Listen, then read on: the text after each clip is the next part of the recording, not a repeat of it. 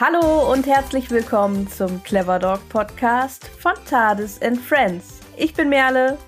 Und ich bin Ann-Sophie. Und heute geht es um das Thema Gran.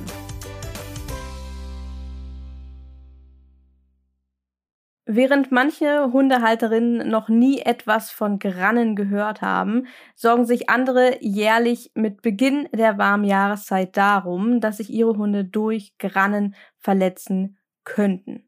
Und das ist eine Sorge, die ist auch gar nicht so unberechtigt, doch in Panik zu verfallen ist wirklich selten ein guter Ratgeber und jedem Grashalm aus dem Weg zu gehen ist auch wenig sinnvoll.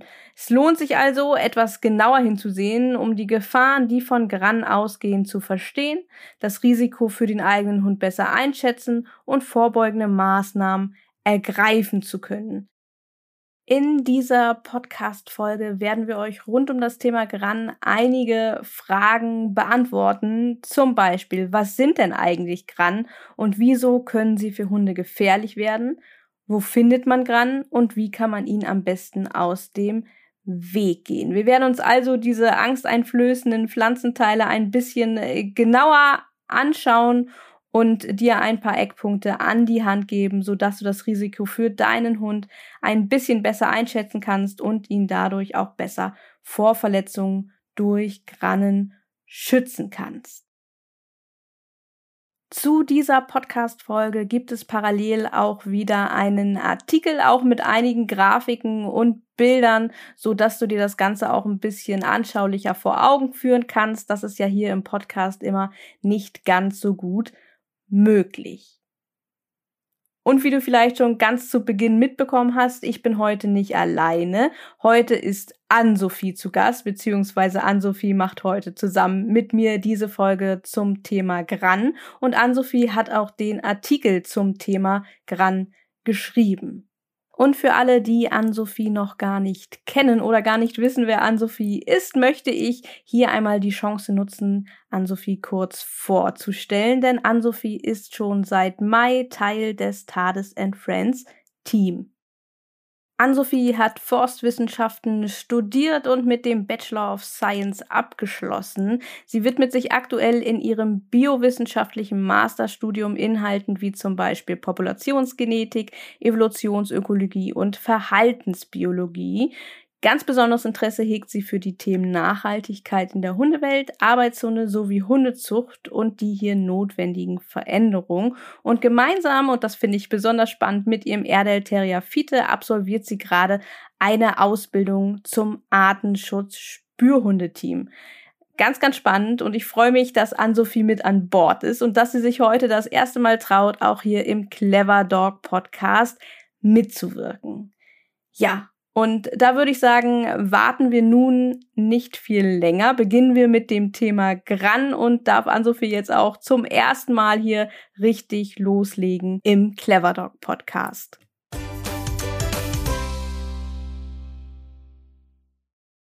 Ja, Ann-Sophie, schön, dass du hier heute das erste Mal mit dabei bist. Das freut mich ja wirklich besonders doll. Ja, danke, dass ich dabei sein darf.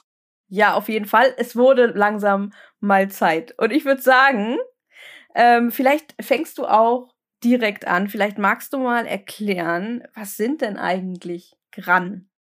Ja, also umgangssprachlich, wenn wir von Gran reden, dann meinen wir meistens die Gran von Gräsern. Allerdings sind mit Grannen eigentlich generell so Strukturen an Pflanzenteilen gemeint, die eine bis borstenartige Form quasi haben. Und das gibt es nicht nur ähm, bei Gräsern, sondern auch bei ganz vielen anderen Pflanzenfamilien. Aber genau, die, die halt äh, am ehesten problematisch werden, die gehören zu der sogenannten Familie der Süßgräser. Okay, mit Gran verbinden jetzt ja ganz viel, und du sagst es gerade auch, Gräser. Warum haben diese Gräser eigentlich diese Gran, vor denen insbesondere Hundebesitzer sich so sehr fürchten?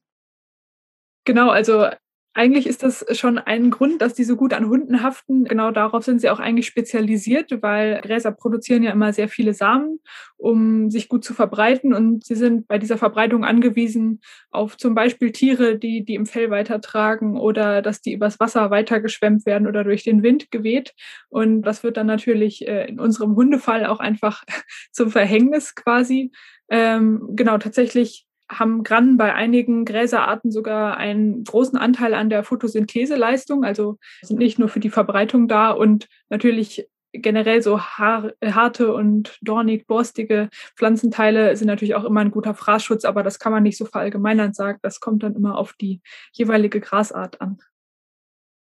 Und da sprichst du es eigentlich schon ganz gut an, weil ich glaube, viele Hundebesitzer fragen sich ja, weil dann häufig die Angst insgesamt vor Gras äh, da ist, welche Gräser dann jetzt eigentlich wirklich für Hunde gefährlich sind. Sind das eigentlich alle Gräser, die für Hunde gefährlich sind, oder sind das ganz bestimmte Gräser?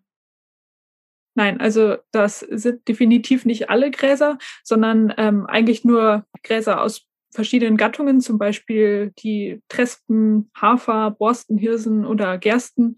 Das sind so die, die am auffälligsten äh, ja in der tierärztlichen Praxis quasi werden. Und ja, also zu, zu der generellen Problematik natürlich, dass äh, ja so Gräsersamen einfach sehr kleine und leichte Teile sind, die leicht eingeatmet werden können oder aufgenommen werden können, kommt halt bei den begrannten Gräsern noch dazu, dass ja, die sich eben einerseits besonders gut im Fell festhängen können, aber auch wenn sie dann in die Haut eintreten, weil der Hund reintritt oder er einatmet, dass die immer weiter durch die Bewegung des Hundes wandern können, ähm, aber halt nur in eine Richtung, also wie Widerhaken quasi wirken und wenn sie dann einmal eingedrungen sind, immer weiter ins Körperinnere wandern, aber ja eben die nicht wieder von alleine austreten.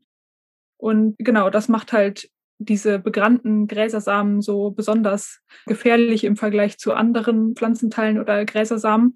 Deswegen sind halt diese begrannten Gräser dann einfach problematisch. Insbesondere ist da eine Art zu nennen, die sogenannte Mäusegerste. Ist im Prinzip wie die Gerste, die wir auch essen können. Sieht so ähnlich aus, hat, äh, ist etwas kleiner insgesamt. Die Grannen oder die Blütenstände äh, sind so von gelb-grün bis rosa-rot gefärbt, je nach Unterart quasi. Genau, und das ist einfach eine Art, die ursprünglich eher aus dem mediterranen Bereich kommt, allerdings schon ja vor 1492 sagt man immer so, also wird jetzt nicht als Neophyt äh, gezählt, nicht gerade einheimisch, aber schon als heimisch betrachtet und äh, genau, die mag eben total gerne so genannte gestörte Standorte oder Ruderalflächen. Also ja. Äh, Was Orte, kann der Laie darunter verstehen? ja, das sind quasi Orte, die unter stetigem menschlichen Einfluss stehen oder also immer wieder zum Beispiel gestört werden, also Straßengräben, die immer wieder gemäht werden oder generell versiegelte Flächen und äh, wo immer wieder vielleicht Nährstoffeinträge entstehen durch ja auch Hundekot oder sowas. Also einfach, das sind dann natürlich meistens Flächen im städtischen Bereich oder im besiedelten Bereich, in Wohngebieten und so weiter. Ähm, da, genau, das mag die Mäusegerste gerne. Also Bereiche, wo viele von uns äh, im Alltag unterwegs sind, ne? also quasi direkt vor der Haustür, bei sehr vielen höchstwahrscheinlich. Genau, also wenn man jetzt nicht gerade mitten im Wald wohnt, dann muss man zumindest zum Beginn des Spaziergangs zwangsläufig eigentlich immer durch solche Bereiche durch, um dann ins schöne Grün quasi zu geraten. Also genau, man sieht schon, ähm, ja, ist zwar eigentlich nur eine Art, aber die kommt dann halt genau an den ungünstigen Stellen vor. Okay, also nicht alle Gräser sind gefährlich, bestimmte Gräser jedoch schon aufgrund ihrer Struktur, aufgrund ihrer Pflanzenteile, aus denen sie zusammengesetzt sind. Was genau macht denn die Grannen dieser Gräser so gefährlich für den Hund? Genau, also wenn man sich mal so eine Granne auch angeguckt hat, das sieht ja quasi fast schon aus wie so ein kleiner ähm, Pfeil mit eben Widerhaken. Also vielleicht so eine Analogie zu einem Angelhaken oder so könnte man ziehen. Und diese sind natürlich auch sehr spitz weil sie sich vielleicht eigentlich in den Boden rammen oder so. Und äh, wenn die einmal dann die Haut durchdrungen haben, verhindern die, diese, die Grannen oder Widerhaken dass sie einfach rückwärts wieder rauskommen. Also fällt da nicht einfach wieder raus, sondern im Prinzip durch die Bewegung des Hundes wird das passiv immer weiter ins Körperinnere befördert. Und äh, genau, kann dann natürlich, je nachdem, wie weit das wandert, einfach ja verschiedengradige äh, Schäden hervorrufen. Ja, und in unserem äh, Blog, also bei unseren Artikeln auf Tardis and Frenzy, da könnt ihr auf jeden Fall in dem Artikel hier passend zur Podcast-Folge euch das Ganze auch nochmal ein bisschen bildlich vor Augen führen. Denn ähm, dort gibt es noch ein paar Grafiken und natürlich auch Abbildungen und Fotos von Gran, die wir natürlich jetzt hier im Podcast schlecht rüberbringen können, denn das muss man sich einmal angeschaut haben. Aber ich denke, wenn ihr euch die Bilder dann mal angeschaut habt, dann werdet ihr sehen, dass insbesondere Mäusegerste sicherlich bei euch im Umfeld an der einen oder anderen Stelle ja, vorkommt. Genau, da zwei Sachen noch vielleicht zur Ergänzung. Einerseits, dadurch, dass sie so klein sind, ist das jetzt auch an sich keine große Wunde. Das verschließt sich quasi schnell wieder und man kann dann gar nicht sagen, oh, da ist diese, äh, dieser Samen mit den Grannen quasi reingegangen. Äh, und andererseits durch die Wanderung wird es natürlich noch deutlich schwieriger, das zu lokalisieren, selbst wenn man die Eintrittsstelle kennt. Also genau, es ist halt quasi ja wie ein kleines U-Boot oder so, was dann verschwindet. Ja, ich habe da auch letztens ein interessantes Video gesehen von einer Tierarztpraxis, die mal mit so einer ähm, mit so einer was wann war keine Mullbinde, ich glaube, das Kompresse war, so, war das. Eine Kompresse war das genau und da haben sie ähm, eine Granne draufgelegt und dann mal ein bisschen dran gerückelt und da innerhalb von Sekunden war das Ding, so nenne ich es jetzt mal, war die Granne in, in den Schichten untergegangen. Und das ist genau der Prozess, der auch in der Haut letztendlich passiert, um sich das mal ganz gut vorstellen zu können. Ähm, vielleicht verlinken wir das Video auch nochmal in der Beschreibung dieser Podcast-Folge, wenn ich das noch finde. Sonst müssen wir es reproduzieren. es gibt auch diesen bayerischen Begriff Schlierfansel, der umgangssprachlich quasi für diese Grannen verwendet wird. Und ähm, genau, ich habe gehört, dass das daher kommt, dass man die quasi unten in den Jackenärmel reingesteckt hat und dann geguckt hat, wie schnell die quasi oben wieder ankommen, wenn man ah. den Arm bewegt. Und äh, genau, also ja, vielleicht ein Spiel, was man nur als Mensch und nicht als Hund machen sollte, aber. ja, besser, besser nicht als Hund, ja. Wir haben äh, nachher im Laufe der Podcast-Folge, oder kommen wir jetzt gleich zu, auch noch ein paar Beispiele dafür, was passieren kann mit Grannen und wieso das Thema nicht ganz so beiseite geschoben werden sollte, sondern vielleicht sich da auch ein bisschen sorgsamer mit beschäftigt werden sollte. Ja, und da sind wir auch eigentlich schon beim Punkt, denn welche Verletzungen können beim Hund durch Grannen entstehen? Ja, also generell kann man sagen, dass man eigentlich nichts verallgemeinern kann. Ähm, es gibt einfach sehr viele Einzelberichte von der, ja, von der ganzen Welt. Das ist dann eben nicht immer nur die Mäusegerste, sondern auf anderen Kontinenten durchaus auch andere Gräser, die da präsent werden. Ähm, genau, aber es gibt auch zwei große quasi empirische Übersichtsstudien ähm, und zu der einen gibt es auch noch Zugang. Die lief in Tschechien so in den Anfang der 2000er. Da war beschrieben, dass wirklich von Trommelfelldurchbohrungen bis zu Infektionen der unteren Atemwege oder sogar Harnsteine, die halt dadurch entstanden sind, dass die Grannen durch den Harnleiter beim Rüden eingedrungen sind und sich dann Haarsteine gebildet haben. Also genau, von, von bis gibt es da quasi alles. Ähm, ja, also je nachdem, wie schnell man es natürlich auch erkennt oder die Symptome zu deuten weiß. Oder vielleicht zeigt der Hund erstmal gar keine Symptome äh, genau, da kann wirklich alles, alles mit dabei sein. Ja, und wir hatten ja in der vergangenen Woche eine kleine Umfrage gemacht rund um das Thema und da habe ich auch darum gebeten, ähm, uns ja ein paar Erfahrungsberichte zu schicken, was ich tatsächlich auch ganz interessant fand.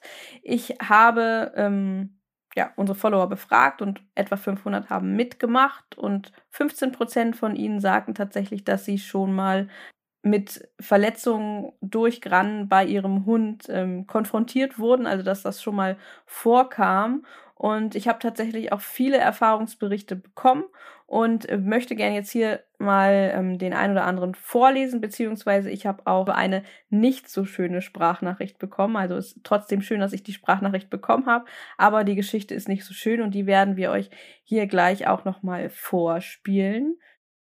Die Celine schrieb, meiner hatte eine Granne im Ohr mit anschließender Mittelohrentzündung und Hirnstammentzündung. Den siebten und achten Nerv hat es erwischt, also Gesicht gelähmt und Symptome vom Vestibularsyndrom. Insgesamt war er ein halbes Jahr nicht fit.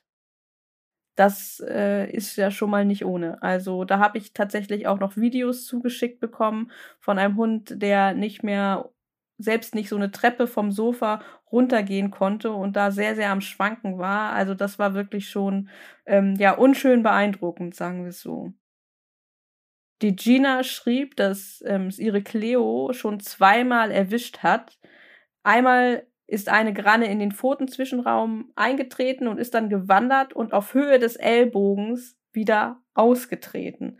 Also da haben wir genau diesen Wanderungsprozess, den du gerade beschrieben hast, an Sophie. Und äh, die Kaya schrieb, dass ihre Kalua eine Granne im Ohr hatte. Und sie schrieb, wir haben es sofort gemerkt, da sie ihren Kopf schräg hielt und sich in einer Tour schüttelte. Sofort in die Tierklinik gefahren und die Granne steckte leider schon im Trommelfell und musste unter Narkose entfernt werden. Zum Glück keine nachhaltigen Schäden. Das sind ja schon Geschichten, die sind nicht so ganz ohne. Und so wie du es gerade eben gesagt hast, man kann da nicht so verallgemeinern. Die Verletzungen, die daraus entstehen können, sind sehr, sehr vielseitig. Und eine sehr, sehr große Geschichte, die möchte ich euch jetzt nochmal vorspielen. Und zwar hat uns die Nicole eine Geschichte erzählt über ja, den Leidensweg, den ihr Enzo, ihr Wischlerrüde Enzo, ähm, leider ertragen musste durch eine Grandverletzung und die spiele ich euch jetzt mal hier vor. Hallo liebe Merle. Enzos Leidensweg und meine Erfahrung mit Gran begann leider schon recht früh. Enzo war gerade sieben Monate alt. Es war sein erstes Frühjahr und voller Freude und Tatendrang strotzend rannte er an einem Morgen Ende Mai über die riesige Wiese auf der Hundefreilauffläche bei uns. Der Morgentau lag noch auf der Wiese, das Gras kitzelte und er freute sich seines Lebens und ich ließ ihn toben und sich und seine Umwelt entdecken. Als er nach einem Sprint durchs hohe Gras zu mir zurückkam, sah ich einige Samen in seinem Auge, die ich ihm gleich entfernte, und nach der Reinigung zeigte Enzo keine Anzeichen, dass er noch einen Fremdkörper in seinem Auge hatte, also kein Kratzen oder Schubbeln am Bein, und alles gut gegangen, dachte ich. Wir beendeten also unsere Runde und legten uns zurückgekehrt zu Hause aufs Sofa und schliefen. Als ich dann 30 Minuten nach unserer Rückkehr wach wurde, war sein linkes Auge plötzlich etwas verdickt. Ich fuhr sofort in die Tierklinik, denn natürlich passiert so etwas an einem Wochenende und Enzos behandelnde Tierärztin hatte keinen Notdienst. In der Klinik wurde ein Samenkorn aus dem linken Auge entfernt. Es wurde überprüft, ob die Hornhaut oder die Netzhaut angegriffen waren. Und Enzo bekam Tropfen fürs Wochenende mit und einen Kontrolltermin für den kommenden Montag. Aber nachdem der Samen entfernt war, ging die Schwellung auch schnell zurück und Sonntagmorgen war eigentlich alles wieder normal. Der Montagmorgen dann, als ich wach wurde und Enzo füttern wollte und ich ihn so ansah, wurde mir fast schlecht. Seine gesamte rechte Kopfseite war extrem zugeschwollen. Er trank nicht, er fraß sein Frühstück nicht und ließ sich auch nicht das Maul öffnen. Ich konnte also nicht nachschauen, ob irgendwas im Maul ist. Ich wartete also gar nicht erst auf den Kontrolltermin am Montagnachmittag in der Tierklinik, sondern fuhr sofort wieder in die Klinik. Da Enzo sich auch dort nicht ins Maul schauen ließ, wurde er sediert. Es sollte überprüft werden, ob er Splitter im Maul habe oder ein Wespen- oder Bienenstich oder irgendwas an den Zähnen an der Wurzel sei. Die Tierärzte informierten mich dann telefonisch, dass sie nichts feststellen konnten und rieten mir zu einem CT damit sie kleinteiligere Fremdkörper sichten können. Aber auch da haben sie nichts gefunden. Enzo musste vier Tage in der Klinik bleiben. Oberste Priorität hatte die Schwellung, die sie in den Griff zu bekommen galt, denn das Auge wurde aus der Augenhöhle gedrückt und durch die starke Entzündung drohte der Kopfmuskel zu verfaulen. Die Folge einer Verfaulung der Kopfmuskulatur wäre eine anschließende Versteifung gewesen und das bedeutet, das möchte ich gar nicht sagen, was das bedeutet hätte. Über die Drainage lief nun ständig Eiter aus dem Kopf und er bekam hochdosiert Antibiotikum und Cortison plus Schmerzmittel. Als ich Enzo dann am vierten Tag abholen durfte, wurde er mir bereits mit den Worten übergeben, dass es sehr wahrscheinlich eine Granne sei, die nun durch Enzos Kopf wandere und sie aber nicht zu finden sei. Also wird die Schwellung nach Absetzen der Medikamente sicher erneut wieder auftreten. Aber sie können halt nicht auf blauen Dunst einfach den Kopf des Tieres aufschneiden und suchen. Somit weiter beobachten und sobald die Schwellung wieder aufträte, sofort kommen. Es vergingen vier Wochen und ich hatte die Granne schon fast aus dem Kopf, als die rechte Kopfseite plötzlich wieder anschwoll. Da wir nun eigentlich nur wegen des Notfalls in der Klinik gelandet sind, bin ich zu Enzos behandelnder Tierärztin in die Praxis gefahren. Die Tierärztin übergab mir Cortison und Antibiotikum und diagnostizierte eine Futtermittelunverträglichkeit, denn das Thema Gran war in ihren Augen totaler Quatsch. Die Tierklinik wollte nur ihre Geräte ins Verdienen bringen, so ihre Aussage. Enzo bekam also Cortison, zunächst in einer niedrigen Dosierung. Da die Schwellung aber nicht zurückging, erhöhte die Tierärztin die Medikamente und erklärte mir, in welchem Zeitraum ich selbstständig die Dosis erhöhen könne. Weitere anderthalb Wochen später jedoch war überhaupt keine Besserung zu sehen, also weder ein großartiges Abschwellen noch überhaupt irgendeine Veränderung und somit fuhr ich wieder in die Klinik. Die behielten Enzo dann wieder da, über drei Tage, haben drei Schnittstellen an seinem Kopf gesetzt, aus denen dann der Eiter rausfließen sollte. Als ich ihn dann abholen durfte, wurde mir gezeigt, wo ich drücken muss, damit ich den Eiter selber eigenständig rausdrücken kann. Und ich sollte ihm viel harte Kauartikel geben oder Geweihstücke, dadurch diese Bewegung der Kopfmuskulatur und Kaumuskulatur immer wieder Eiter rauslaufen konnte. Da die offenen Stellen aber relativ schnell wieder zuwuchsen, war ich also alle zwei Tage zum Spülen da, damit sie eben nicht wieder zuwachsen. Und in dem Zusammenhang dann auch dreimal die Woche zum Ultraschall. Aber noch immer fand man nichts. Als das dann alles relativ zeitnah, na, wir sprechen jetzt auch wieder über vier Wochen, verheilt war und ich zu einer erneuten, wenig erfolgsversprechenden Untersuchung gefahren bin mit dem Ultraschall. Und ich weiß es noch, ich höre die Wörter noch wie heute und ähm, das ist immer noch ein extrem emotionales Thema für mich, wenn ich daran denke.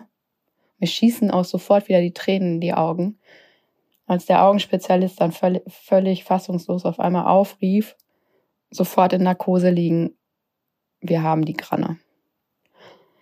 Die Chirurgen mussten dann einen recht großen Schnitt machen am Kopf, am rechten Kopf. Also er geht vom Auge bis zum Ohr, weil die Granne zwei Zentimeter groß war und man natürlich so viel wie möglich entzündliches Gewebe mit entfernen wollte. Bereits am selben Abend nach der OP durfte ich Enzo aber abholen und Enzo war zu dem Zeitpunkt inzwischen neun Monate alt. Seine Narbe erinnert mich täglich an diesen Leidensweg, und fast bei jedem Spaziergang werde ich auf seine Narbe angesprochen und oft vermuten die Leute eine Beißerei oder dass er ein Stacheldraht gelaufen sei oder sonstiges. Und trotzdem das Thema Grannen ja immer wieder oder immer häufiger in aller Munde ist, gucken mich bestimmt 80 Prozent der Hundehalter fragend an, wenn ich das Wort Granne in den Mund nehme. Man vermutet dann Tiere, die verwachsen in, in seinem Kopf steckten oder neuartige Tumore, also die Granne sei eine Tumorart. Es ist irgendwie noch nicht angekommen als Gefahrenquelle, sag ich jetzt mal. Ich erkläre dann immer bereitwillig, was passiert ist und was eine Granne ist. Und auch, und das halte ich für wahnsinnig wichtig, was die Folgen dieser langen, hochdosierten Medikation, die Enzo bekommen hat, waren bzw. sind. Denn ich finde, davor darf man nicht die Augen verschließen. Enzo war ein junger Hund, ein junger Hund, dessen Immunsystem noch gar nicht stabil genug gewesen ist, um mit den ganzen Nebenwirkungen klarzukommen. Ja, erstmal nochmal danke an Nicole für die lange Sprachnachricht und dafür, dass sie uns die ihre Geschichte oder Enzos Geschichte, ja, Enzos und ihre Geschichte uns nochmal erzählt hat und eingesprochen hat. Vielen, vielen lieben Dank dafür. Das ist natürlich eine Geschichte, die ja aufzeigt, was im Extremfall passieren kann, wie weit so eine Verletzung gehen kann, selbst wenn man schnell reagiert. In dem Fall hat sie ja sehr, sehr schnell bemerkt, dass irgendwas war. Allerdings ähm, hat das dann wiederum eine sehr, sehr lange Zeit gedauert, bis letztendlich die Granne aus dem Hund heraus war. Eine wirklich krasse, lange Leidensgeschichte. Und Ann-Sophie, du hast es ja schon gesagt, ich habe jetzt ja hier die Geschichten unserer Follower vorgelesen bzw. abgespielt. Und man sieht da wirklich, wie vielfältig einfach Verletzungen durch Gran sein können. Trommelfellverletzungen, Abzesse. Ja, und du hast, äh, ich glaube, du hast es auch schon angesprochen, es können ja auch rein theoretisch äh, Harnsteine entstehen, wenn so eine Granne durch den Harntrakt wandert und ja, Infektionen in den Atemwegen und so weiter. Das ganz, ganz unterschiedliche ähm, Verletzungen und Erkrankungen, die entsprechend durch so kleine Pflanzenteile entstehen können. Und das muss man sich schon mal vor Augen führen. Allerdings muss man natürlich auch gucken, denn blinde Panik ist ja auch nie ein guter Ratgeber. Das heißt, vielleicht mal zum nächsten Punkt. Wie groß ist denn nun wirklich das Verletzungsrisiko für Hunde durch Gran? Vielleicht magst du an Sophie da mal ein paar Worte zu sagen. Man kann das natürlich jetzt nicht äh, konkret irgendwie quantifizieren oder so, aber es gibt einfach ein paar Faktoren, auf die man ähm, oder ja, Bereiche, auf die man einfach Rücksicht nehmen kann. Einerseits natürlich der, der offensichtlichste Grund ist, dass äh, Gräser einfach in der Vegetationsperiode blühen oder zu finden sind, also halt Frühling, Sommer, Herbst. Und das aber ja auch aus den Zahlen zeigt sich, dass die Höhepunkte so gegen Sommer und Herbst zu erwarten sind, weil dann einfach diese Grassamen abbrechen und trocken werden. Und genau, sobald sie trocken werden, äh, sind sie einfach umso leichter aufzunehmen ähm, genau, einfach genau hin zum Punkt der Samenreife dieser Gräser. Da ja, sollte man besonders achtsam unterwegs sein und generell lohnt es sich natürlich einfach seine Umgebung etwas zu kennen, also einfach zu wissen, an welchen Stellen sind vor allem vielleicht die Mäusegerste sich mal in einem Bestimmungsbuch anzugucken äh, oder online auf den einschlägigen Seiten, dass man die gut erkennen kann oder generell vielleicht auch mal einfach ja, um so ein bisschen mehr einen Zugang dazu zu kriegen, zu gucken, was für Gräser gibt es überhaupt bei mir in der Umgebung, wie fühlen die sich an, kann ich die bei mir schon leicht an die Haut pieksen oder sind die eher so weich, dass davon keine Gefahr ausgeht und dann ja selber so vielleicht auch ein paar ähm, Spaziergehrouten für die Zeit dann umlegen. Und brichst es gerade schon so ein bisschen an. Ähm, wir hatten ja auch eben schon, oder du hattest ja eben das kurz auch schon angerissen. Ich glaube, ganz entscheidend ist nicht nur wann, also wann die Gran zu finden, sondern auch, wo man sie denn eigentlich findet genau, in der Geschichte gerade hatten wir es ja äh, genau halt, dass es nicht mal am Wegrand war, sondern scheinbar mitten in der Wiese. Die Geschichte mit Enzo, die dann ja so tragisch quasi äh, ja, weitergegangen ist, obwohl sie dann gut ausgegangen ist.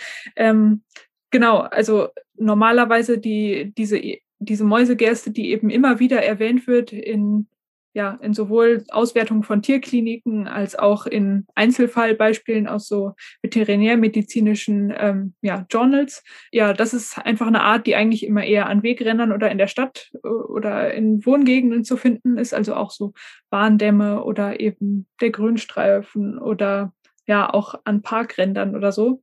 Ähm, Genau, und aber wie wir schon erwähnt hatten, sind das halt eben auch die Bereiche, wo eigentlich fast jeder zumindest am Anfang und Ende des Spaziergangs durch muss.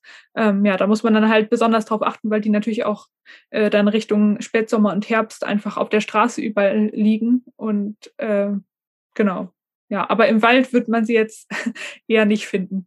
Und in Wiesen in der Mitte oder ja genau, in der Mitte von Weiden eigentlich auch nicht, weil es ist jetzt auch kein geeignetes Futtergras, auch gerade weil die Grannen so hart sind, aber es ist natürlich jetzt keine, äh, kein Freifahrtschein, dann einfach gerade zu Brut- und Setzzeit und auch sonst äh, quer durch Wiesen und Felder zu laufen, nur weil die Gefahr doch nicht so groß ist, wie man da dachte.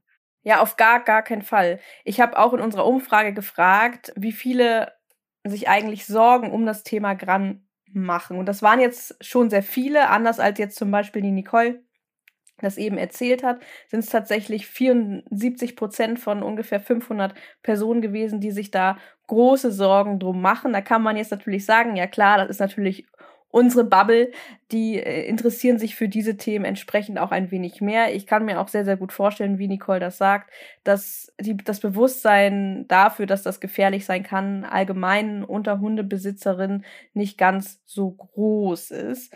Aber was ich auch interessant fand, waren die Antworten auf meine Frage, was denn als vorbeugende Maßnahme unternommen wird, um Granverletzungen vorzubeugen. Und da war wirklich eine der häufigsten Antworten war, und das finde ich in dem Zusammenhang jetzt sehr, sehr interessant, dass Felder und Wiesen gemieden werden.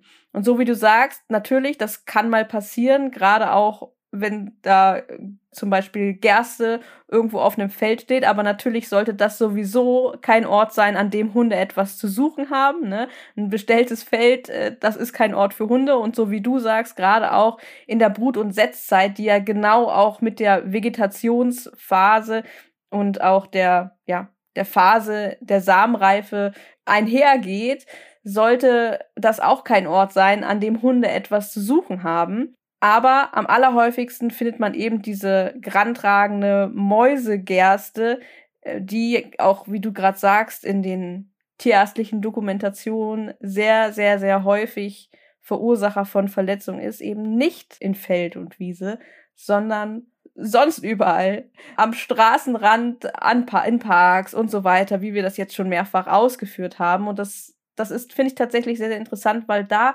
glaube ich, das Bewusstsein noch gar nicht so da ist, wo man diese fiesen Gran überall denn eigentlich findet. Und das beste Beispiel, ich gucke hier gerade aus meinem Bürofenster und auf dem Grundstück gegenüber ist ein dicker Busch mit Mäusegerste. Also das ist kein Busch, aber da ist ein, ein dickes Stück, wo Mäusegerste wächst.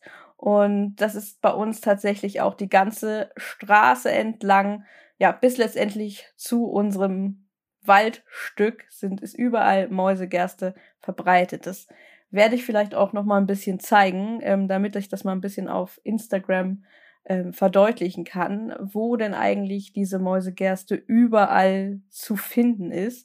Also, wenn man da mal ein bisschen die Augen aufmacht, dann wird man sicherlich schnell merken, die wächst wirklich gefühlt überall, nur nicht im Wald.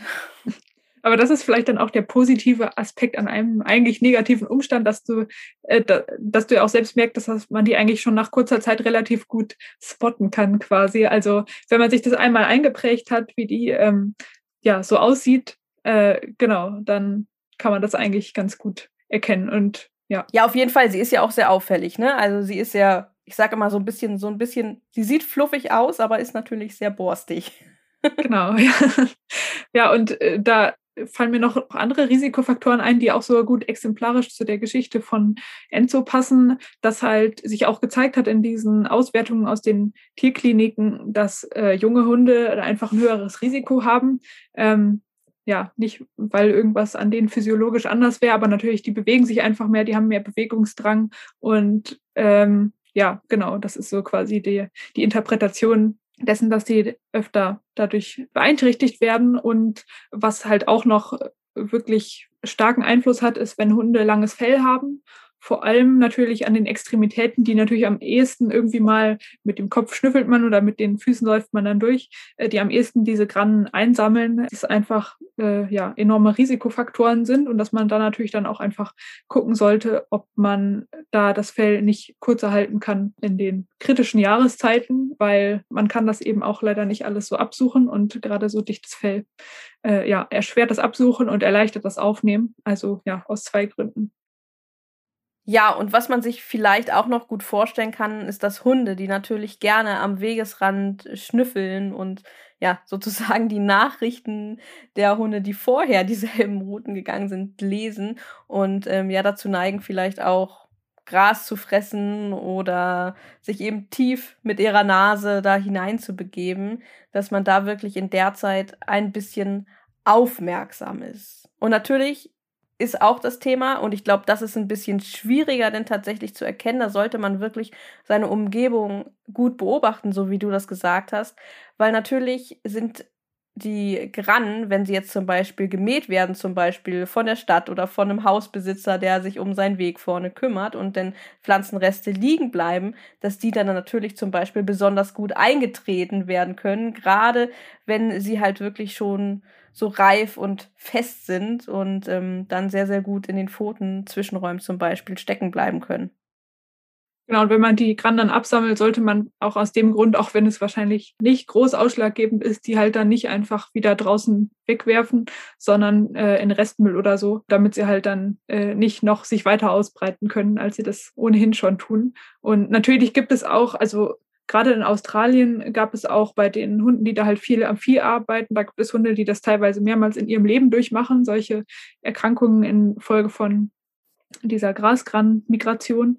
Ähm, genau, es gibt natürlich auch Möglichkeiten, seinen Hund zu schützen, aber dann die Frage halt, in welchem Verhältnis das sozusagen steht und ob man das nicht auch eben präventiv eher machen kann, dass man dann diese Bereiche meidet. Aber ja, es gibt natürlich auch Hunde, die quasi arbeiten und wo man vielleicht nicht ganz verhindern kann, dass die auch mal in solche Bereiche geraten. Also man kann natürlich auch die Hundebrillen äh, dem Hund aufsetzen oder so spezielle Kopfnetze oder Ohrenhauben. Ähm, ja, aber letztendlich kann man natürlich nicht den ganzen Hund einpacken.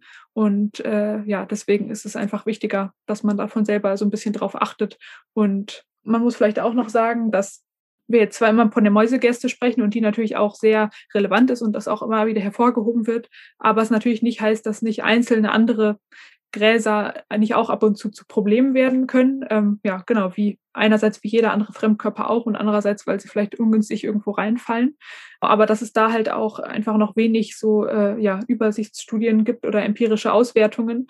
Aber schon wenn man die Mäusegerste meidet, dann hat man auf jeden Fall schon mal einen ganz großen äh, ja, Präventionsteil abgehakt quasi. Du hast gerade schon ein bisschen damit angefangen. Natürlich ist jetzt auch besonders interessant, wenn man ungefähr weiß, wie man das Risiko einzuschätzen hat, wenn man sich mal ein bisschen umguckt, wo, was für Gräser gibt es überhaupt in meiner Umgebung, wo gibt es überall die Mäusegerste, wo muss ich vorsichtig sein, welche Jahreszeit haben wir, dass man dann so ein bisschen das Risiko für sich und seinen Hund gut einschätzen kann. Und natürlich auch, wie aktiv ist der Hund, wie gerne möchte er aber auch am Straßenrand schnüffeln zum Beispiel. Da kann man so das Risiko für sich selbst schon mal ein bisschen einschätzen, aber natürlich ist dann die Frage, wenn ich nun weiß, wie groß das Risiko ist, wie kann ich nun Verletzungen ähm, vorbeugen? Und da hast du es ja eben schon mal gesagt, beziehungsweise wir wiederholen das hier, aber es ist auch einfach wichtig, dass es wirklich von Sommer bis Herbst sinnvoll ist, auf die Wegrenner zu achten, um Mäusegerste zum Beispiel rechtzeitig zu erkennen und den Hund dann von betroffenen Stellen fernzuhalten. Und das hast du vorhin ganz schön gesagt, wenn halt wirklich sehr, sehr viel Mäusegerste vorkommt oder sehr viel Gräser, die entsprechend gefährlich auf einen wirken, vorkommen, dass man dann vielleicht andere Routen wählt, wenn es dann möglich ist. Also bei uns tatsächlich muss ich aus meinem persönlichen Bereich sagen, bei uns ist es so viel, dass ich dem wirklich sehr, sehr schwer aus dem Weg gehen kann. Aber da gucken wir dann, dass ähm, Tades entsprechend möglichst immer auf dem Weg bleibt und nicht in die Gräser reinschnüffelt. Genau, also neben den Sachen, die du jetzt gerade auch nochmal wiederholt hast, ja, sind halt, wie gesagt, diese prädestinierten Stellen einfach die Pfoten und die Beine und der Kopf. Und ja, die sollte man dann natürlich auch insbesondere absuchen. Und wie schon erwähnt, erleichtert das einfach das Absuchen, wenn das Fell natürlich da kurz ist und erschwert die Grannenaufnahme. Natürlich sollte man jetzt nicht den Hund mit Argus Augen den ganzen Tag angucken, weil dann ähm, fragt sich der Hund auch, was, was jetzt gerade anders ist. Äh, aber einfach so ein bisschen auf diese Signale wie ein sehr intensives Belecken oder ein stetiges Kratzen an einer Stelle oder Niesen, Husten, Kopfschütteln ähm, ja, da einfach das im Hinterkopf zu haben, weil ich meine, das sind ja Sachen, die einem auch auffallen, da muss man jetzt nicht gesondert drauf achten, das wäre vielleicht auch etwas äh, verhältnislos. Genau, oder wenn der Hund halt lahmt oder so, das einfach damit auch durchaus in Verbindung zu bringen, sozusagen, dass wenn solche Symptome auftreten, dann nicht einfach denken, ach, das geht schon wieder vorbei, sondern vielleicht auch einmal zu viel zum Tierarzt rennen. Es ist eigentlich immer ganz gut gesagt, lieber einmal zu viel als einmal zu wenig, weil man hat gerade in dieser Jahreszeit, ne, wenn man sich bewusst ist, da ist ein Problem und ich weiß, wir waren unterwegs an entsprechenden Flächen, dann macht es definitiv Sinn, weil man hat ja an den Erfahrungsberichten, an diesen paar wenigen Erfahrungsberichten, die ich hier vorgelesen habe, wirklich auch gemerkt, wie klein solche Symptome anfangen und wie groß sie sich dann ausbreiten können. Ne? Also von da ist ein bisschen was im Ohr und da stört den Hund was am Ohr bis hin zu einem zu einer Hirnstammentzündung. Das ist schon heftig und ähm, von den Pfoten, von ein bisschen Humpeln bis hin, da kommt was wieder aus dem Ellenbogen raus und mal ganz abgesehen von der riesengroßen Geschichte von Nicole und Enzo. Also da kann wirklich aus kleinen Dingen, die einem klein erscheinen, schnell was Großes passieren und dann macht es definitiv Sinn, gerade wenn man sich unsicher ist, und wenn man nicht das ausschließen kann, weil man weiß, dass es was anderes ist, zum Beispiel Allergie und so weiter, dass man dann vielleicht rechtzeitig zum Arzt geht, weil das kann dann großes Leid im besten Fall verhindern. Ja, und zur Risikoabschätzung kann man vielleicht noch sagen, dass es, es wird immer ein sehr schwammiges und sehr vielgestaltiges Krankheitsbild quasi bleiben. Aber äh, es gibt halt auch, obwohl es so ein sehr bekanntes Problem ist, das wird jeder Tierarzt und alle TierarzthelferInnen quasi werden das kennen im Sommer. Trotzdem ist es halt recht wenig empirisch belegt. Also es gibt eigentlich nur ja ein, zwei Sachen für den europäischen Raum. Und ja, falls eine, ein Studierender oder eine Studierende der Tiermedizin zuhört, das wäre mal noch eine gute Arbeit, wenn man da ja mal systematisch solche Sachen auswerten würde. Welche war es wirklich nur die Mäusegerste oder ähm, genau durch Botaniker vielleicht bestimmen lassen, ob da noch ganz andere Gefahren lauern, ob da noch andere Gräser auf uns zukommen und wann bestimmte Verläufe äh, ja entstehen, ob es da welche Prädispositionen es eigentlich noch gibt. Also genau alles, was wir hier sagen, ist halt äh, ja, also es gibt schon durchaus Erfahrungswert und Auswertungen, aber viele Einzelfälle halt und bisher noch recht wenig so Gesamtübersichten. Das muss man natürlich auch immer dazu sagen. Aber ja. die zeigen halt schon ein relativ klares Bild, auch wenn es nur wenige sind. Dann habe ich jetzt noch ein paar Fragen gesammelt an Sophie, ähm, die wir jetzt mal uns hier noch ein bisschen näher führen wollen, beziehungsweise die wir beantworten wollen. Denn ich habe natürlich auch gefragt, ob zum Thema Gran noch Fragen bestehen. Und eine Frage, die fand ich direkt schon sehr, sehr interessant. Die lautete nämlich, bei meinem ersten Hund vor 20 Jahren waren Gran noch kein Thema. Gab es das Problem mit den Gran schon immer oder ist das wirklich mehr geworden? Und wenn ja, warum? Ja, also das kann man jetzt eher so mit Jein quasi beantworten, weil ähm, ja, es auch dazu nicht konkrete Zahlen dazu gibt. Da muss man sagen, in den meisten Bestimmungsbüchern ähm, ja, werden zwei Unterarten der Mäusegerste äh, ja, für den hiesigen Europä mitteleuropäischen Raum aufgeführt. Das ist dann die tatsächliche Mäusegerste Hordeum murinum murinum und die südliche Mäusegerste Hordeum murinum leporinum. Und die erstere, also die tatsächliche Mäusegerste, die wurde, wie ich vorher schon ganz kurz angerissen hatte, ja schon vor 1492 diese magische Grenze hier irgendwie eingeschleppt. Also genau 1492, da war äh, ja die Sache mit Kolumbus und so und alles, was davor im Prinzip hier eingebracht wird, das wird nicht als Neophyt bezeichnet, auch wenn es nicht hier einheimisch ist. Und genau, diese südliche Mäusegerste, da gibt es Belege zum Beispiel aus Belgien erst seit knapp 100 Jahren ungefähr. Und es sind beides Arten, die eigentlich eher im mediterranen Raum ansässig sind und es ist nicht mit konkreten Zahlen belegt, aber es steht oft, dass der Eindruck eben entsteht, dass dieser quasi andere Unterart, diese eher äh, diese südliche Mäusegerste in den letzten Jahren doch sehr zunimmt, gerade weil sie eben auf so warme, auf so warmen Standorten gut gedeiht. Und das ist natürlich in der Stadt Klima teilweise wärmer und dann kommt auch noch der Klimawandel dazu und so. Also es kann durchaus sein, auch wenn ich jetzt nicht konkret sagen kann, inwiefern diese Art wirklich zugenommen hat, dass äh, ja, dass gerade diese risikobehaftete Art äh, ja einfach zugenommen hat und eben gerade an den Stellen, wo man durchaus auch spazieren geht. Ja, und damit haben wir auch so ein bisschen die nächste Frage schon beantwortet. Warum stehen die eigentlich überall? Ne? Weil die Bedingungen für die Pflanzen scheinbar sehr, sehr gut sind, um sich gerade hier zu verbreiten. Und gerade im städtischen Bereich, im urbanen Bereich. Und du sagst es ja gerade auch eben, es gibt nicht so viel Dokumentation zu diesem Thema. Das heißt, ähm, weil wahrscheinlich, abgesehen von uns Hundebesitzern und Besitzerinnen, ähm, das Thema nicht so relevant ist, weil ich glaube, die Mäusegerste sonst für, ja, ob es nun wirtschaftlich oder landwirtschaftlich oder für die Umwelt kein allzu riesengroßes Thema ist und dass ich damit vielleicht, ich, du bist tiefer in dem Thema drin als ich, dass sich damit vielleicht weniger auseinandergesetzt wird und kein wissenschaftliches Interesse sozusagen daran besteht. Also ich weiß gar nicht, ob man das so sagen kann. Da bin ich auch botanisch, äh, möchte ich mich da nicht so weit aus dem Fenster lehnen. Aber genau, also es gibt natürlich auch einfach, äh, das ist jetzt eben unser Fokus wegen der Grannen, aber es gibt ja einfach unzählige Arten, die halt hier rüberschwappen, auf welchem Wege auch immer durch indirekt oder direkt durch menschliches Handeln hier eingebracht werden. Und äh, momentan scheint das eben noch nicht irgendwie naturschutzfachlich oder sonst wie äh, ja eine große Bedeutung zu haben, weil es ja scheinbar eher eine urbane Sache ist und äh, dann eben auch eher in sowieso schon äh, Flächen wächst, wo jetzt nicht gerade die seltenen Orchideen vorkommen, sondern halt in irgendwie gestört eutrophiert Bereichen, also mit sehr viel Nährstoffen versorgten Bereichen. Äh, ja, genau. Da, wo also, sowieso auch schon viel Asphalt ist. ja, oder genau, die Versiegelung, alles Mögliche. Also genau, es gibt dann natürlich einfach Arten, die dann eher von Bedeutung sind, weil sie irgendwelche einheimischen, seltenen Sachen verdrängen oder ja, die man dann auch teilweise als invasive Art bezeichnet. Okay. Ähm, die nächste Frage, und die ist vielleicht auch in dem Zusammenhang ganz interessant, ob du da vielleicht was zu sagen kannst.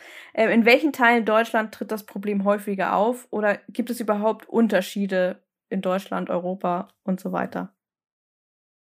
Ähm, ja, also auch dazu habe ich jetzt äh, keine konkreten Zahlen oder Verbreitungskarten finden können, eben weil äh, ja in einer belgischen Publikation wird gesagt, dass es ähm, augenscheinlich in den letzten zehn Jahren quasi zunimmt, auch wenn es schon seit den 30er Jahren ähm, dort beschrieben ist. Und ja, wenn ich das jetzt einfach mal so ganz frech quasi auf Deutschland übertrage, äh, ja, dann kann das ja mit dieser Beobachtung einhergehen, dass äh, viele Leute sich da nicht dran erinnern können, dass es vor 20, 30 Jahren auch schon so ein Problem war. Und ähm, Genau, aber es gibt jetzt nicht äh, konkrete Verbreitungszahlen oder ähm, sonst irgendwas, die man jetzt hier nennen könnte. Äh, es ist generell halt so, dass äh, meistens so auf regionaler Ebene, es gibt zwar sehr viele Gräserarten, aber dann immer nur so, ja, zwischen 30 und 100 Arten in einer Region quasi vorkommen, aber die Mäusegerste scheint ja dann schon trotzdem ein bundesdeutsches Problem quasi zu sein. Ähm, also eigentlich ist nur das, was man dazu sagen kann. Äh, ja, genau, weil halt, man kennt vielleicht noch aus der Schule dieses Konzept der K- und der R-Strategen und dann ist halt die Mäusegerste eher so ein sogenannter R-Stratege, der zwar nicht so gut äh, Konkurrenzdruck aushalten kann, aber halt auf diesen sehr extremen Standorten, wo sonst keine Pflanze mehr vorkommt, ähm, ja, die sehr extrem schnell besiedelt und sich auch extrem schnell verbreitet und halt zu unserem Leidwesen dann auch extrem viele Samen, die sich äh, gut verbreiten, produziert. Also ja, so kann man sich das vielleicht als bildlich ein bisschen herleiten. Ja. Und vielleicht auch nochmal im Zusammenhang mit der Frage eben mit, mit den 20 Jahren, ähm, da kann ja vielleicht auch der Eindruck ein bisschen täuschen in der Hinsicht, wenn man zum Beispiel auch mal umgezogen ist und vorher in eher in einem ländlichen Bereich gelebt hat und dann in eher so ein urbanes Umfeld zieht, dass natürlich da entsprechend der Eindruck dann vielleicht auch ein bisschen trügen kann, weil natürlich da entsprechend dann die ähm, Mäusegerste auch häufiger vorkommen kann. Genau, ja, das sind natürlich Sachen, das waren jetzt auf gar keinen Fall als irgendwie wissenschaftliche äh, Aussagen zu verstehen. Genau Sätze, weil äh, letztendlich ist einfach die Datenlage da bisher noch zu gering, als dass man da jetzt irgendwelche konkreten Aussagen drüber treffen könnte. Aber wie gesagt, diese ähm, ja, belgischen Wissenschaftler haben das schon erwähnt, dass gerade diese Unterart sich mit Vorliebe an solchen Standorten eben ausbreitet. Und die gibt es natürlich zuhauf einfach äh, in äh, Zivilisationsbereichen, sagen wir mal so. Ähm, okay, dann war die noch eine Frage, können dadurch auch Bakterien oder Viren übertragen werden? Das ist natürlich ein Thema, da haben wir auch schon ein bisschen, oder da sind wir schon ein bisschen drauf zu sprechen gekommen, oder du, beim Thema, welche Verletzungen denn dadurch entstehen können. Stichwort ähm, sekundäre Verletzung oder sekundäre Begleitentscheidung. Natürlich ist es nicht so, dass, ne, ich glaube, da wird dann häufig so eine Parallele gezogen mit dem Thema Zecken zum Beispiel, die ähm, als Vektoren bestimmte Bakterien, Viren oder auch Würmer in sich tragen können und die dann entsprechend übertragen. Das kann, ist natürlich nicht dasselbe wie bei den Grannen jetzt. Ähm, natürlich, wenn Grannen Wunden erzeugen, Grannen sind ja ne, keine sterilen Werkzeuge. Das heißt, die kommen, die sind äh, mit der Umgebung in Kontakt und da können dann natürlich auch entsprechend ähm, Viren, Bakterien mit eingetragen werden in Wunden, die dann entsprechend sekundäre Symptome erzeugen können. Also so kann man sich das natürlich vorstellen. Genau, ja, also du hast es ja im Prinzip schon beantwortet. Es ist kein spezifischer Vektor, der irgendwie ja nur äh, ihm eigene Krankheitserreger irgendwie übertragen wird oder so, sondern halt wie jeder andere Fremdkörper auch, ähm, ja, können dann entweder an der Eintrittsstelle natürlich dadurch, dass es eine kleine Wunde ist, ist vielleicht eine Eintrittspforte für Keime oder aber auch einfach durch die äh, ja, durch diese Migration durch den Körper, die äh, ja nicht so gesund ist an sich ähm, und irgendwelche ja, Schadstoffe oder Bakterien, Viren, was auch immer, haften ja an allen Sachen, die überall sind quasi und sind auch immer in der Luft. Also ja, es ist eigentlich eher äh, genau, kein spezifisches Problem, halt eher das Problem eines Fremdkörpers, was äh, der einfach ja sehr weit äh, und sehr ungünstig durch den Hundekörper wandern kann. Und ja. Und natürlich auch gerade an Pfoten oder so, dann läuft man halt noch mehr drauf und natürlich dann äh, werden unter Umständen noch mehr Keime oder so aufgenommen. Ja. Ja, und dann als letzte Frage, vielleicht ganz passend zum Schluss, ähm, könnt ihr mir die Angst etwas nehmen? Man merkt ja schon, gerade auch in den sozialen Medien, dass die Angst vor Gran zunimmt. Auf der einen Seite finde ich das wichtig, weil so natürlich mehr Aufmerksamkeit einfach dafür herrscht, äh, wie wir es gerade eben gesagt haben, dass man diese Gräser entsprechend erkennt und dass man ihnen entsprechend auch gut aus dem Weg gehen kann. Aber natürlich äh, mit so einer gewissen Angst ähm, kann auch schnell so ein bisschen Blindheit dazu kommen, so eine blinde Panik, sage ich immer. Und blinde Panik hilft ja selten wirklich viel und ist wirklich in den meisten Situationen kein guter Ratgeber. Das fängt ja beim Thema Gran schon an, dass man sich bewusst machen muss, dass eben nicht jedes Gras wirklich eine große Gefahr mit sich bringt. Wir haben jetzt heute hier die Mäusegerste insbesondere hervorgehoben, gerade auch, weil sie in Gebieten steht, wo eben häufig nicht das Thema Gras und Gefahr in Zusammenhang gebracht wird. Deswegen war uns das auch hier heute ganz, ganz wichtig, das ein bisschen hervorzuheben, dass man Gran eben nicht nur dort vorfindet, wo man sie vielleicht zuerst erwartet, also im ländlichen Bereich, Felder, Wiesen und so weiter, sondern dass sie eben auch da dort zu finden sind, wo die allermeisten Hundebesitzerinnen sich jeden Tag bewegen. Aber wichtig ist natürlich immer Ruhe zu behalten und den erstmal einen Überblick zu gewinnen und deswegen haben wir ja gerade auch aufgezeigt, wie man das Risiko für sich selbst einschätzen kann, um dann entsprechend vorbeugende Maßnahmen zu ergreifen. Das heißt, einfach mal durch die Umgebung schauen, wie sieht die Gras, die Gräserlage dort aus? Kann ich dem aus dem Weg gehen? Können wir vielleicht für ein paar Wochen, für ein paar Monate andere Routen wählen, wenn es so extrem ist? Oder wie können wir sonst dem Thema aus dem Weg gehen? Und wenn man dann auch noch nach den Spaziergängen regelmäßig zum Beispiel, wir sind ja auch gerade in der Zeckenzeit, das heißt, Hundabsuchung ist sowieso ein Thema, dass man dann auch noch zeitgleich auf Gran absucht und ein bisschen aufmerksam ist, wenn der Hund entsprechende Symptome zeigt und dann nicht zögert, auch zum Tierarzt zu gehen, wenn einem etwas nicht so ganz so geheuer vorkommt. Und ich glaube, dann kann man das alles ja ganz gut im Blick behalten und muss wirklich nicht in große Panik verfallen. Das wäre so meine persönliche Einschätzung zu dem Thema einfach eher statt blinder Panik oder ungerichteter Panik eher ein ähm, gerichteten oder gezielten Respekt. Und äh, man kann halt nur meiden, was man auch kennt oder erkennen kann, sich vielleicht da einfach zumindest mit der äh, äh, Mäusegerste, wo jetzt schon der Wordcount heiß gelaufen ist, quasi, ähm, ja, mit der beschäftigen und einfach mal Sachen erfahren, erspüren, könnte das ein Risiko sein? Ja, nein, dass man einfach, ähm, ja, die Umgebung gut einschätzen kann und ja, Vielleicht, um das nochmal grob zusammenzufassen, so ganz, ganz wichtige Punkte nochmal zum Schluss. Also das Thema Gran, das ist eine saisonale Problematik. Das heißt, es beginnt im Frühjahr und der Höhepunkt ist im Sommer bis Herbst. Wie du gerade schon gesagt hast, der Word Count ist angelaufen. Die Mäusegerste ist für viele der dokumentierten Verletzungen verantwortlich. Grünstreifen, vor allem im städtischen, im besiedelten Gebiet, sollten gemieden werden oder gut beobachtet werden. Langes Fell ist ein Risikofaktor und der erschwert zusätzlich das Absuchen.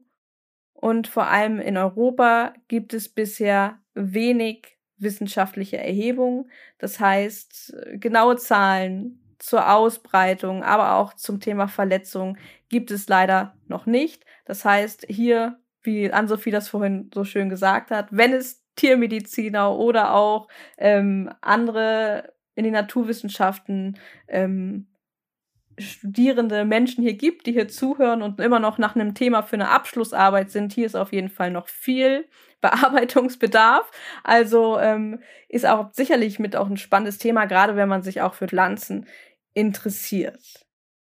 Ja, ich hoffe, das würde jetzt nicht zu einem Ansturm auf die Behörden führen, aber man äh, könnte ja sonst, wenn es wirklich ähm, ja ein massives Problem ist, sich eventuell auch an das äh, städtische Grünflächenamt oder so wenden. Also das heißt jetzt nicht, dass man da irgendwie Telefonterror schieben soll, aber man kann sich ja, hat ja das gute Recht, sich da einfach mal über die Möglichkeiten zu informieren, ob man diese Flächen irgendwie ähm, ja schon vor, bevor sich die Samen bilden, vielleicht abmähen könnte oder äh, langfristig einfach da zum Beispiel sowas wie ähm, Regiosaatgut nennt sich das, also die, die Gräserflora, die quasi eigentlich heimisch wäre, ob man die dann nicht ausbringen könnte und das so pflegen kann, dass die da auch bestehen bleibt und eben nicht verdrängt wird durch die Mäusegerste. Also ja, falls man da gar keinen Ausweg mehr sieht und nur noch im Garten oder im Hinterhof spazieren gehen könnte, sind das natürlich auch immer Möglichkeiten, die man da ähm, genau eventuell ergreifen kann, ja, weil es eben jetzt auch keine heimische Art ist, da hat man natürlich dann immer mehr Argumentationsspielraum. Aber natürlich soll das nicht heißen, dass das jetzt alles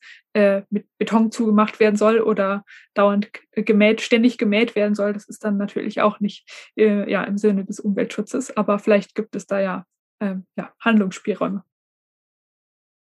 Ja, auf jeden Fall ein interessanter Gedanke, ein interessanter Tipp. Und wie gesagt, Bilder und Grafiken noch rund um dieses Thema, aber auch nochmal alle Kernpunkte, über die wir heute in dieser Podcast-Folge gesprochen haben, die findet ihr im passenden Artikel zu dieser Folge auf tadesandfriends.de. Den Link gibt es in der Beschreibung, also in den Show Notes dieser Podcast-Folge.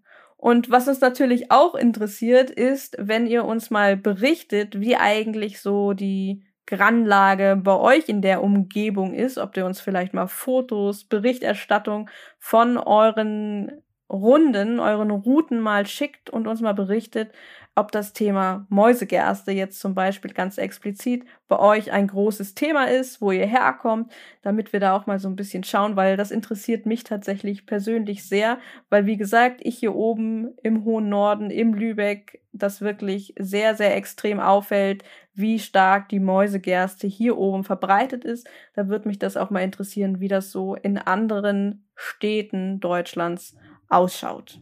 Ja. ja.